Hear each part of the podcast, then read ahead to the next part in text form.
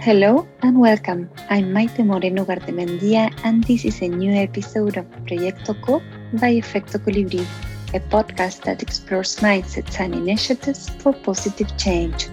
We have honest conversations with social innovators and impact specialists. Our goal is to learn together how to create a more just and sustainable world. Join us in this journey. In today's episode, we talk about poetry. You may wonder what it has to do with activism and positive change. Well, we will find it out in a few minutes. To dive into this topic, we invite Kim Rosen, an award winning poet and spoken word artist. He's the author of Saved by Poem The Transformative Power of Words, the book that inspired this wonderful conversation. She delights listeners with the power of poetry as a transformative agent for individuals and communities. Kim is an activist, founder and director of the Safe House Education Fund, which supports Maasai girls in Kenya. We talk about it all in this podcast. Please follow me. Welcome to our podcast. I'm so excited to be talking with you. I'm so grateful to be with you, and I can't wait to see where our conversation goes today. To begin with, I have to say I'm so grateful that I came across your book, Saved by a Poem, because it opened up for me an intimate and fresh relationship with poetry. So, thank you. The second thing I want to tell you is that I was shocked by its title. The single idea of being saved by something sounds quite strong. I really want to know how poetry saved you. Well, you know, I begin the book, um, as you know, having read it, I begin with a story of when I was, oh gosh, I can't even remember, maybe 13. I was, I was in my early teen years and I was really, really struggling.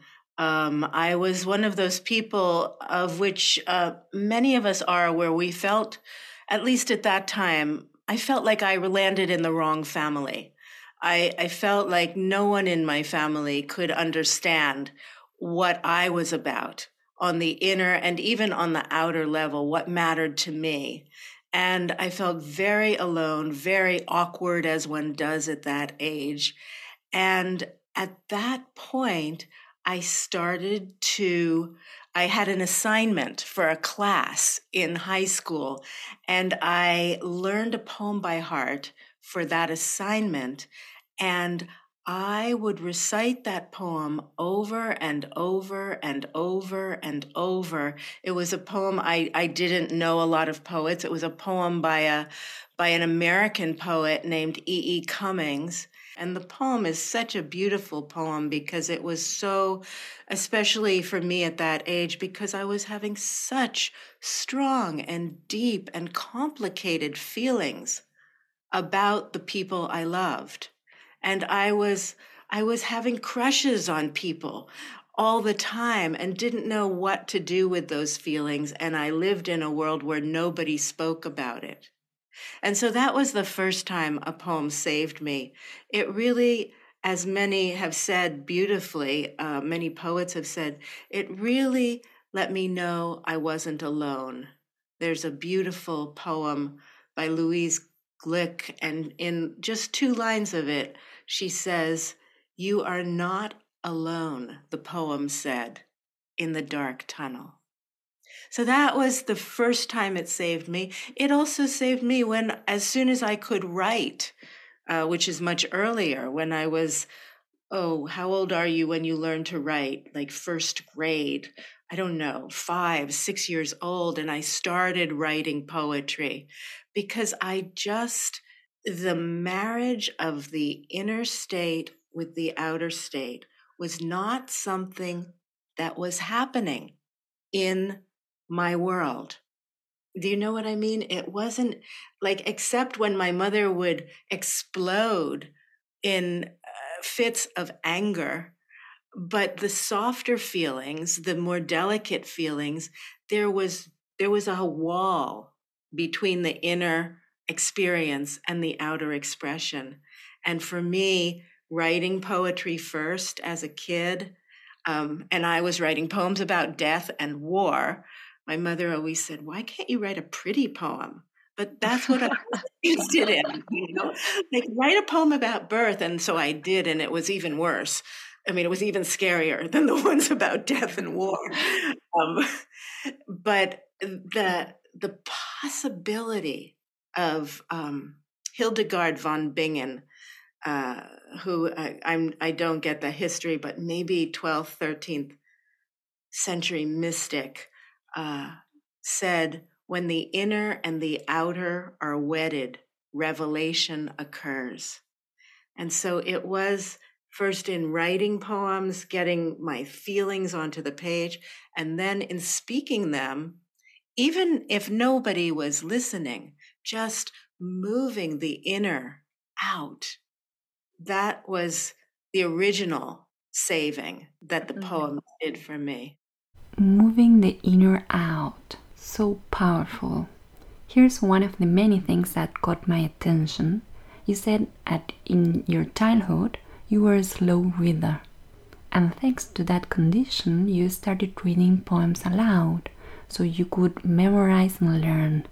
So, that early strategy to overcome this kind of shortcoming eventually led you to one of your passions and gifts, and you became a spoken word artist.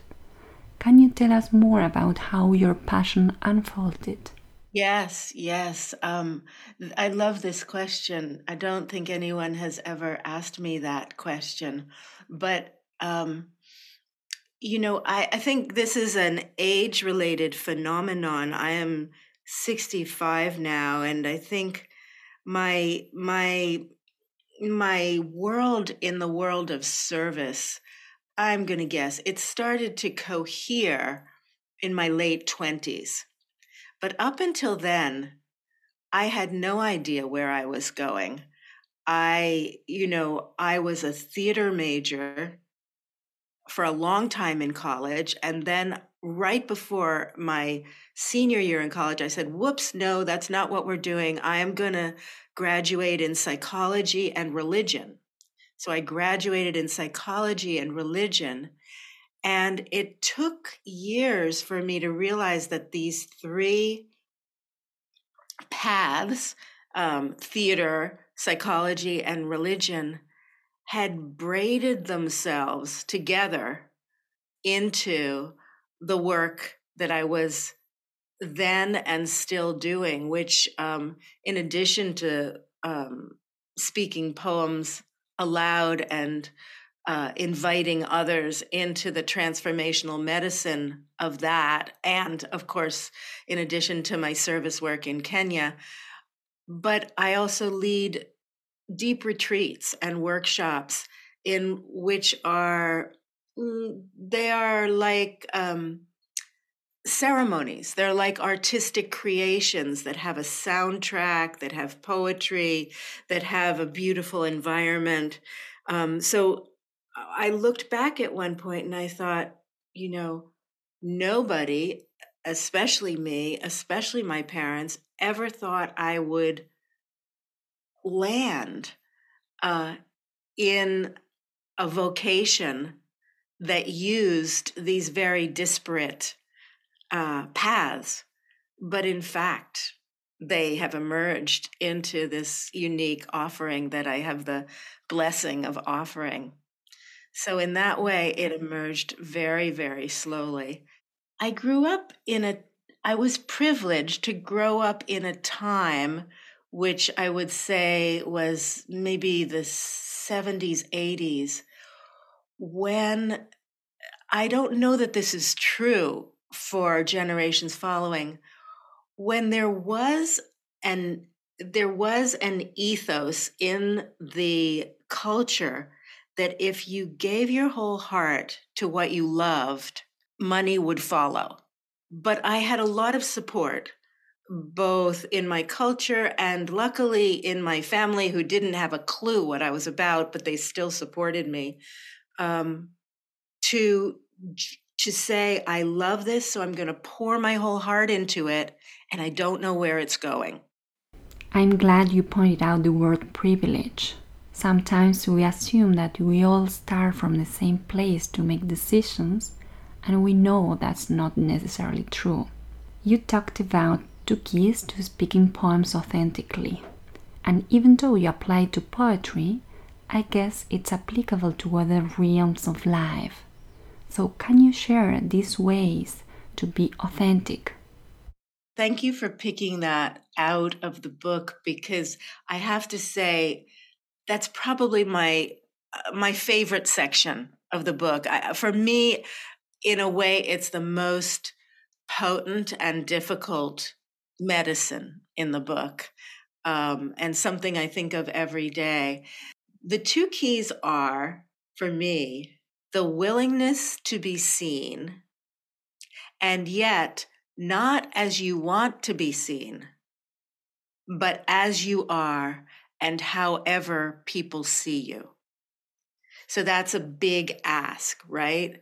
Because um, if I, you know, just following from what we were saying before about vocation and pouring your soul, whole heart into something, if I pour my whole heart into speaking a poem, say I'm standing on a stage and there's a few hundred people there and speaking a poem, they're going to see what they're going to see. And they're probably going to see, some of them are going to see what I hate about myself. And they're going to see, you know, that my hair's not right today. It's a bad hair day, as we say. Um, they're, and they're also going to see my beautiful heart pouring out through this poem and my passion. Um, but maybe they'll also see my controllingness, you know. Um, so, so there's a there's a whatever happens. There's a jumping off the cliff, and I say this about poems, but really I'm using the poems. What's the word? Um, there's probably a word for this, but I'm using them as a stand in, a symbol of whenever you speak what matters to you. So it doesn't have to be a poem, it can be a speech. Martin Luther King gave such a famous speech in America in the civil rights movement. You know, his he there's there's uh, recordings of him going, "I have a dream," you know, in his amazing voice. And he is pouring every molecule of himself into that. Um, and people are out there in the audience, and some of them are judging him, some of them are hating him. This is a man who was assassinated, you know, for what he uh, beautifully poured into the culture um, with his passion. So the first key to authenticity is to be willing to be seen, but not as you want to be seen, but as you are. And the second key is to be willing to be unseen. What does that mean? It means I may say a poem to you and you may not get it at all which happens a lot with poems, right? I may say a poem to you, um, not I, not I, but the wind that blows through me. A fine wind is blowing the new direction of time. So, those are the first few lines of a poem by D.H. Lawrence called The Song of the Man Who Has Come Through. And you might say to me, Well, it sounds important, but I don't have a clue what you're talking about. Um, right? You know, for me, for me, that's the hardest one, me personally. Um, and I think for many of us that need to be seen and understood and heard. For many of us, it's often so unfulfilled in our childhoods that we spend a lot of our lives trying to get it filled. And that can look like either trying to find some way to get people to understand you, to live from, and these aren't your words, your words were better than this, to live from the courage to just wholeheartedly say yes. And also, and this is important, to give the other person permission to respond however they do. Right? Because mm. if I'm trying to control either of those two keys, if I'm trying to be seen only as I want to be seen, or if I'm trying to avoid not being seen, I'm trying to control other people's minds, which of course is hopeless. Mm. Um, yeah. But but there's a um, a respect and mm. a willingness to f- grant quote unquote grant freedom to whoever I'm speaking to to react to me however they do. It takes some work. So, in other words, if we really make an effort to be seen the way we want to be seen, trying to protect ourselves from rejection, we are investing so much energy in that that we can't be truly authentic. On the other hand, if we are hiding some parts of who we are, especially those dark parts, we are not being authentic either. So now I want to deepen the importance of art and poetry for changemakers' well-being. From your point of view, what are the main treasures poetry can bring to changemakers? Maybe I can organize the, my thoughts into body, mind, and spirit. Um, but poetry,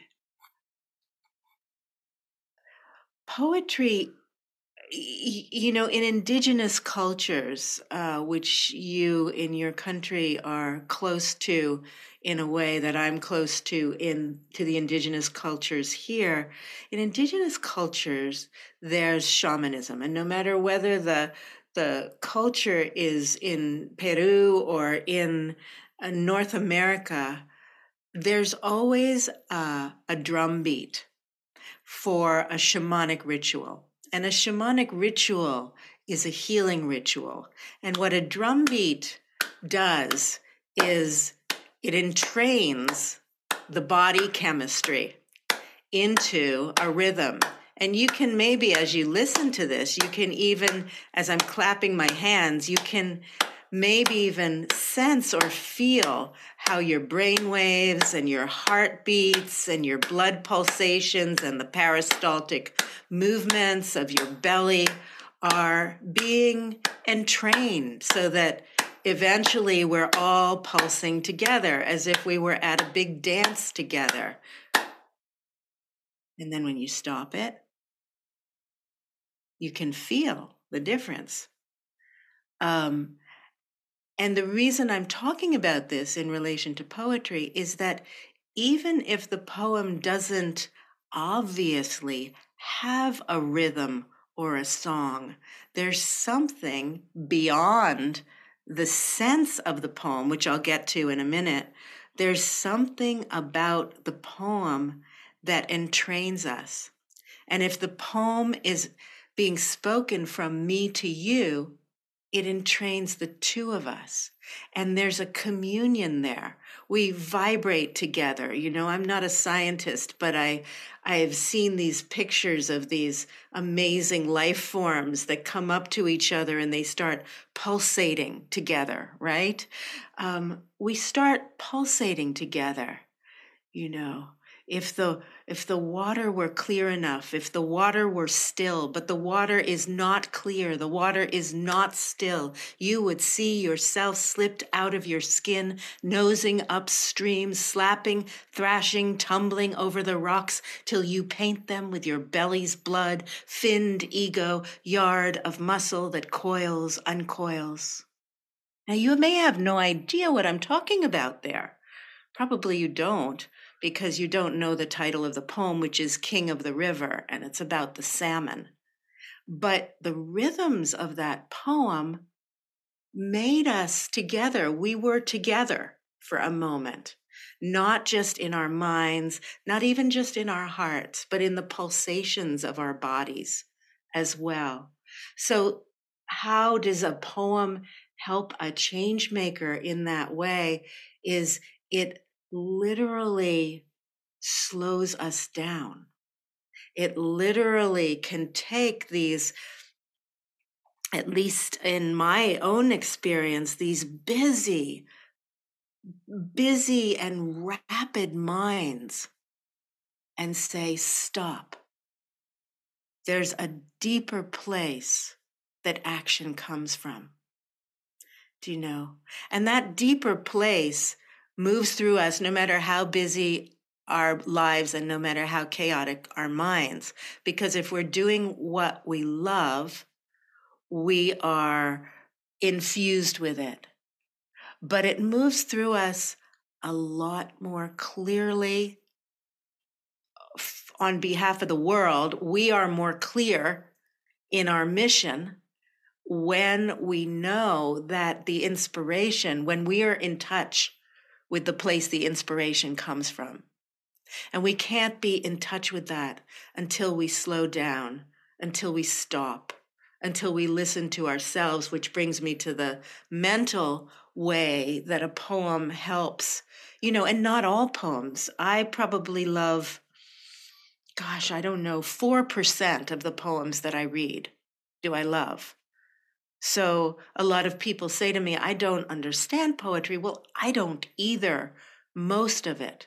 But that 4% that comes up and makes my heart sing and and spontaneously evokes tears coming to my eyes or or um, you know goosebumps on rising on my flesh on my arms you know that that those poems they um, they stop my mind.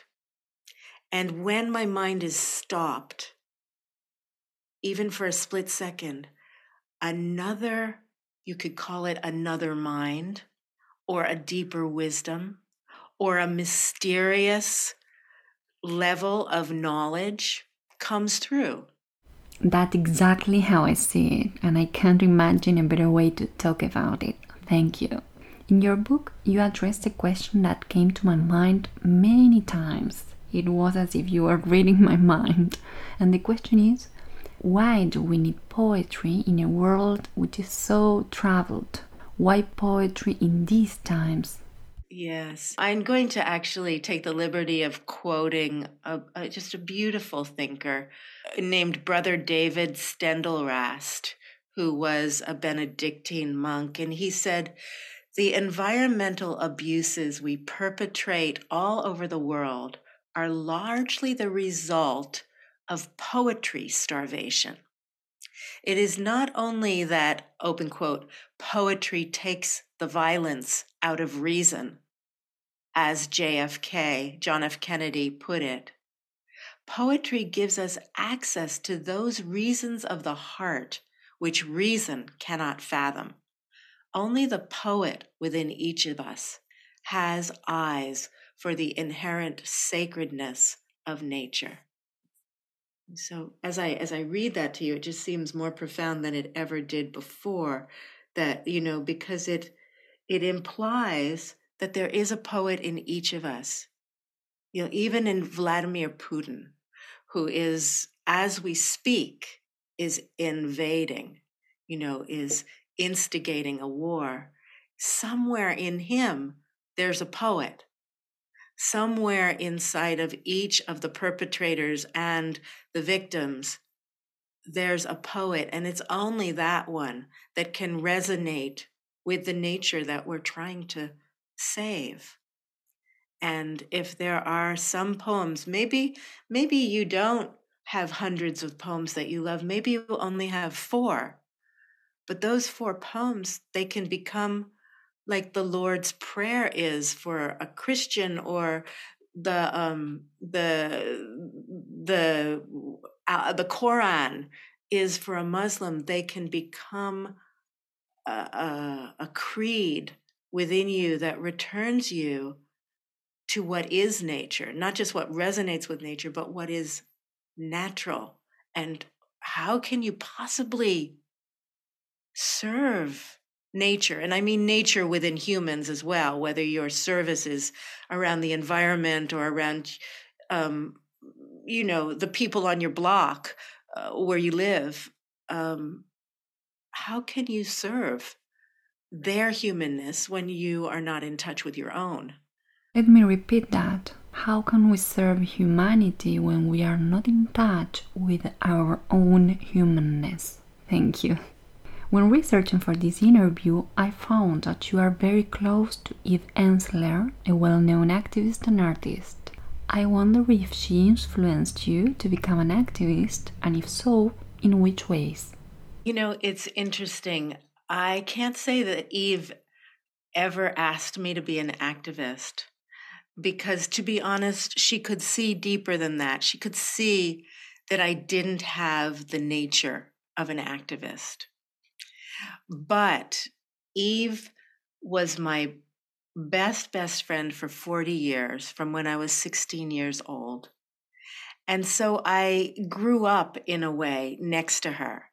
We, you know, we both we were in college together. We both lived in New York City together.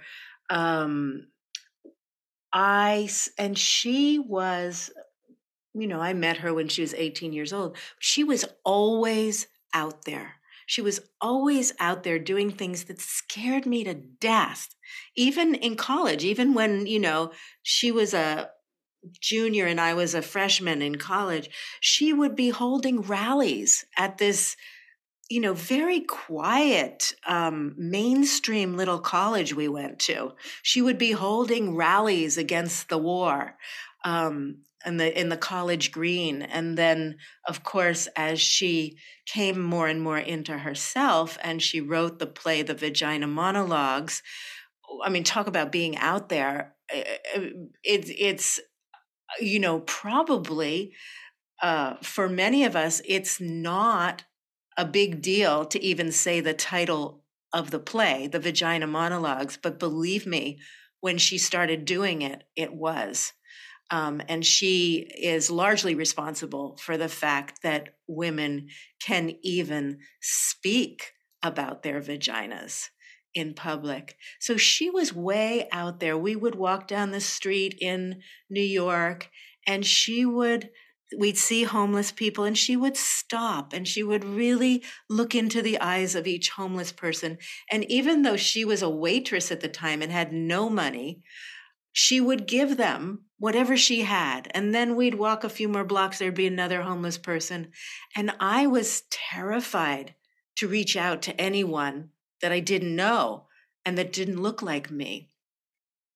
So it was not so much that Eve invited me to be an activist, but leading my life right next to hers for so many years life invited me both to see how imprisoned I was by my shyness. I was I was pathologically shy. I was sent to therapy as a child because I was so shy. Um, how, it made it obvious how imprisoned I was, and it made me want to break out. And so, one of the beautiful things that Eve did among thousands of others that continue to this day. Um, but one of the first was that she, with with a Maasai, Maasai is a tribe in Kenya. Um, they're probably one of the most well known tribes because they're the ones that make the extraordinary beadwork. Um, they're so beautiful uh, physically. Even women out, you know, herding cows and gardening tomatoes have massive numbers of necklaces and bracelets that are so colorful and so beautiful on them. Um, so she, the Maasai in the very rural parts of Kenya, meaning the very poor, still practice female genital mutilation. So Eve, in her initiative, which is called V Day, um, and it's now associated with 1 Billion Rising, she which has a mission of stopping violence against women and girls she met a woman who was a Maasai woman who was trying to get her tribe to stop committing FGM. And Eve said, How can I help? This is a very short story, but you can read the longer story. Um, I think it's in her book called Insecure at Last. It's a wonderful, wonderful story. It's a wonderful book. Um, so Eve said, How can I help? And Agnes, who is this woman, said, Well, you could build a safe house for us because you could give us the money to build a safe house because these I'm telling these these communities about the dangers of FGM. Girls are running away when it comes time for their FGM ceremony, but they're all in my house. I don't know what to do with them. So mm-hmm. Eve Eve um, joined with um, Agnes to create this safe house. And I decided that my personal medicine, and it was, uh, to be honest, it was, mo- no, I would say it was totally pure selfishness.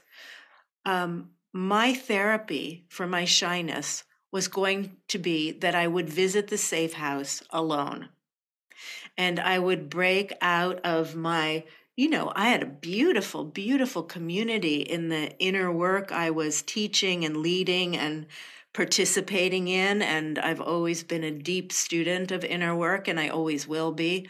Um, but uh, they were pretty much all of the same income bracket, pretty much all of the same race and basically cultural background.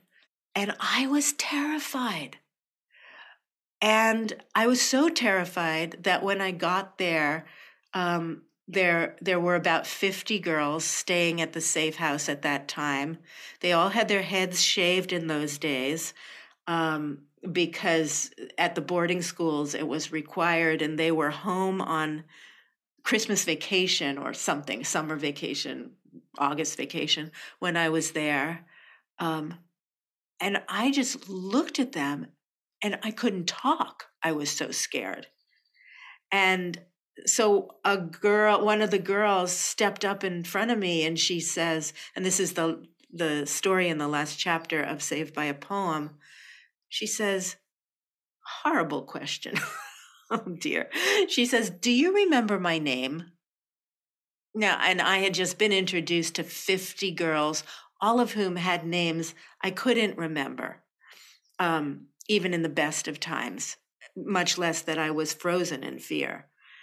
And I just said the first name that I could think of, which was Salula. And everybody, you know, 50 girls burst into laughter, hysterical laughter. And they point at the littlest girl in the corner, the youngest girl, who was eight years old. And she had just been rescued from a forced marriage to a 46 year old man and uh, her name was Salula. The girl who was standing in front of me said, My name is Jacinta. And so then she gave me a chance to redeem myself. She said, Do you, have, do you know any songs? Because greeting songs in the Maasai culture are just part of what happens. And I said, Well, I do, but what I really love is poetry. And to make a long story not too long, um, they wanted to hear a poem. I couldn't think of one poem that I knew by heart, and I knew probably 150 at that point. I couldn't think of one that was appropriate for them. You know, these are girls who grew up in a mud hut with a mud floor, a wood fire where they had to gather sticks and branches for hours per day to keep the fire going, um, where they grew up eating just milk and uh, meat and herding cows and had to run away from everything they knew uh, in order to save themselves and to avoid FGM and to avoid being married off. And all of a sudden, this poem came out of me that I knew, but that at that time I didn't have in the forefront of my mind. And it's a poem by Mary Oliver called The Journey. Um, maybe I'll say that right now.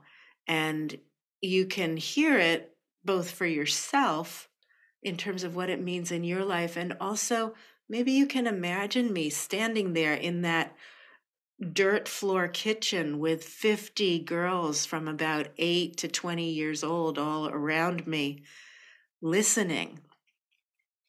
One day, you finally knew what you had to do and began. Though the voices around you kept shouting your bad advice, though the whole house began to tremble and you felt the old tug at your ankles, mend my life, each voice cried. But you didn't stop. You knew what you had to do. Though the wind pried with its stiff fingers at the very foundations, and though their melancholy was terrible, it was already late and a wild night, and the road was full of fallen branches and stones. But little by little, as you left their voices behind, the stars began to burn through the sheets of clouds, and there was a new voice which kept you company as you strode deeper and deeper into the world, determined to do the only thing you could do determined to save the only life you could save. Mm. And so at the end of this poem, most of the girls were crying.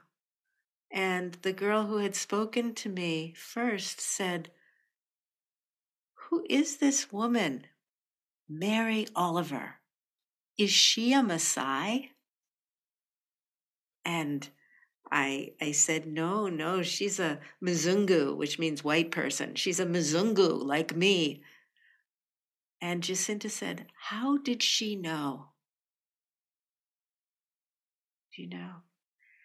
And in that moment, my bond was forged with those girls there and with the generations that have come after them as well. Um, and also, it was thanks to Eve's example that I even ended up in Kenya, which at this point has become, I would say, more of my life than anything else is my work to help these girls in Kenya to become change makers in their communities.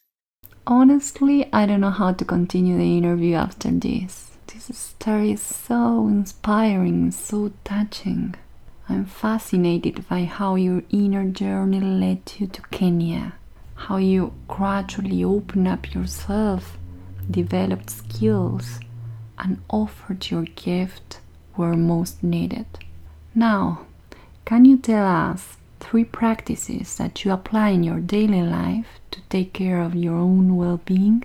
To be honest, I'm a constant student of that I can tell you the practices that I would like to apply and that most days I do, but I still forget when the flurry inside of me and around me becomes too great. Um, I would say one practice is poems. I'm on a bunch of poem a day email lists. So when I wake up, I try not to look at my email until I have at least stood up and had a cup of tea, just sitting and just doing nothing, which I think is, I'll come back to that. That's one of my most profound, honestly, one of my most profound practices is simply sitting and doing nothing, not meditation, not counting my breath, just simply being with what Rumi calls the guest house. I guess I'm talking about this practice now. And uh, Rumi's poem, The Guest House, which is very well known, I think it was like, at least when I last researched it, was probably one of the most popular poems on the web. Um, the poem is such a wise, wise, um, what's the right word? It's like a manual for living. It's like they they always say nobody gave me uh, you know, the manual on how to be a human being. But in fact, they did. And many poems are that manual, but certainly this one is. And Rumi writes This being human is a guest house. Every morning, a new arrival, a joy, a depression, a meanness. Some momentary awareness comes as an unexpected visitor. Welcome and entertain them all, even if it's a crowd of sorrows who violently sweep your house clear of its furniture. Treat each guest honorably. They may be clearing you out for some new delight. The dark thought, the shame, the malice, greet them at the door laughing and invite them in. Be grateful for whoever comes, for each has been sent as a guide from beyond. So, my my I could call it meditation, but there is no practice in it, and that's important. I think meditation practices can be super helpful for people. Um, so I'm not speaking saying this instead of that, but for me, simply doing nothing, which includes noticing where I'm doing something to keep something out of the guest house. Do you know what I mean? Like I could be just mm-hmm. sitting there, but I could be holding my breath, or I could be clenching my shoulders or my jaw. And when I deepen the breath and let the jaw and shoulders go, I notice that I was holding against a sadness that's in me or a fear so, the simple practice of doing nothing but welcoming the guests into the guest's house. I do do that every morning with a cup of tea, sitting in my rocking chair, watching the birds at the bird feeder, and really consciously opening the doors and the windows of the guest house.